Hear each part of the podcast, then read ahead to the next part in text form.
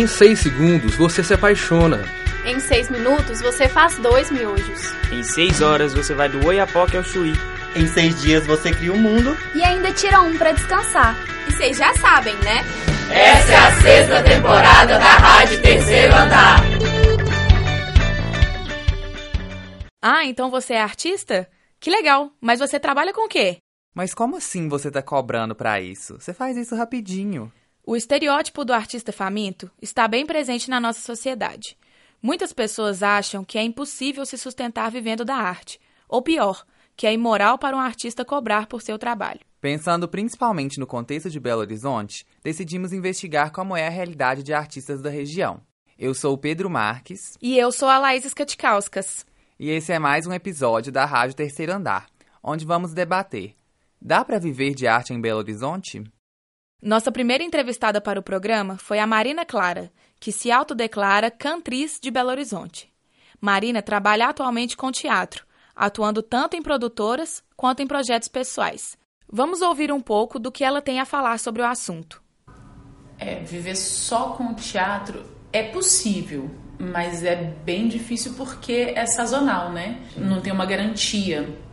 Existem algumas empresas em Belo Horizonte que, que, que têm essa possibilidade e tal, mas para a grande maioria dos atores viver só de teatro é bem difícil, a não ser que você entre para alguns ramos paralelos ao teatro, assim, que se cruzam com o teatro, tipo o ramo da educação, da arte educação, da licenciatura propriamente dita também. Então, esses ramos continuam estando no meio da arte, é, mas não são especificamente de teatro. Pra, foi a forma que eu encontrei, mas eu conheço gente que vive só de teatro.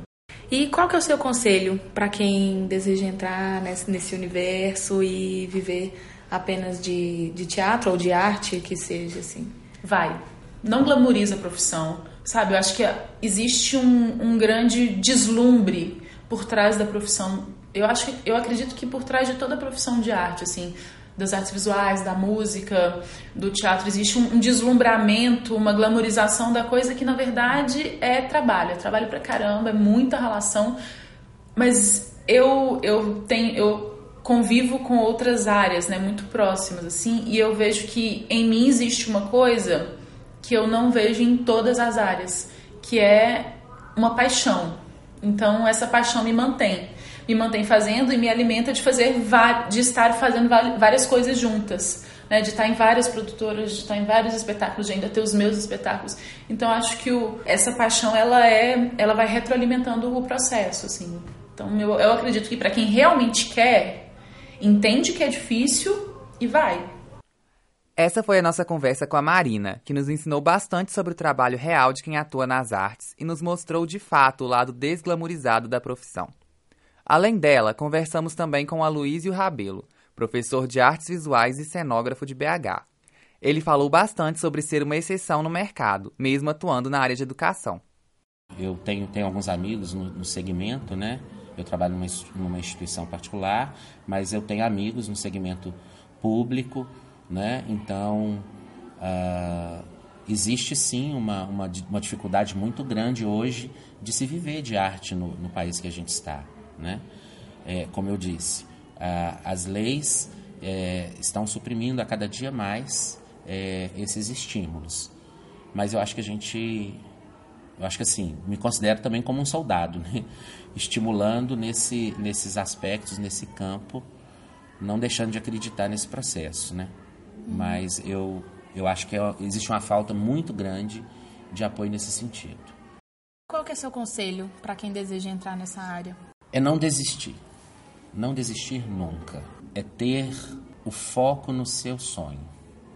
Eu me lembro que eu, eu vinha da indústria, eu fui comprador, eu venho de uma geração em que o curso técnico era o máximo que eu conseguiria alcançar. Né? Meu pai era bombeiro hidráulico, eletricista, então a mim restava apenas servir o filho do dono da empresa que meu pai trabalhava. Uma vez eu ouvi uma frase de uma pessoa de um, de um artista também. É, pela verticalidade do conhecimento eu sobrevivi. E eu acho que é isso. Buscar sempre. Esse é o caminho. Com essas conversas, conseguimos entender um pouco mais da realidade do mercado de artes em Belo Horizonte. nós vimos que, para muita gente, a área da educação acaba sendo uma das melhores formas de se conseguir alguma estabilidade financeira.